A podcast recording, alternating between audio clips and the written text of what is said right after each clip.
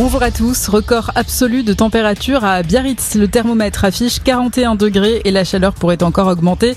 Les 40 degrés ont été atteints aujourd'hui dans plusieurs communes du sud-ouest. 11 départements sont toujours en vigilance rouge, 58 en vigilance orange. Les températures devraient chuter dans les prochaines heures dans l'ouest de l'Hexagone grâce à l'arrivée d'une dégradation orageuse. Les fortes chaleurs qui favorisent les incendies dans l'Aveyron, 160 hectares sont partis en fumée. En Espagne, plus de 20 000 hectares détruits. Le pays est confronté depuis une semaine à une vague de chaleur extrême et inhabituelle à cette époque de l'année. Le second tour des législatives a commencé dans les territoires d'outre-mer. Les bureaux de vote sont ouverts en Guyane, aux Antilles ou encore à Saint-Pierre et Miquelon. L'élection a aussi commencé pour les Français de l'étranger résidant en Amérique. Dans le Pacifique, là, les électeurs votent dimanche, mais compte tenu du décalage horaire, ils vont commencer à se rendre aux urnes à partir de ce soir, heure de Paris.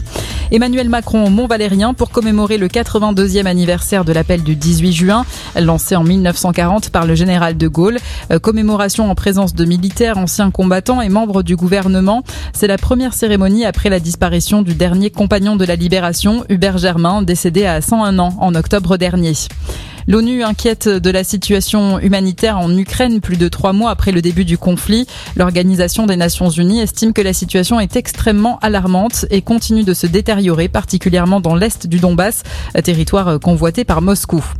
Du rugby à suivre ce soir, on va savoir qui de Montpellier ou Bordeaux-Bègle se qualifie pour la finale de Top 14. Le vainqueur affrontera Castres la semaine prochaine. UBB Montpellier, coup d'envoi à 21h05. Et puis c'est l'étoile montante de la natation française. Le Toulousain Léon Marchand a parfaitement réussi son entrée aux mondiaux de natation. Il a validé son ticket pour la finale du 400 mètres 4 nages tout en effectuant le meilleur temps et en battant son propre record. La finale a lieu ce soir.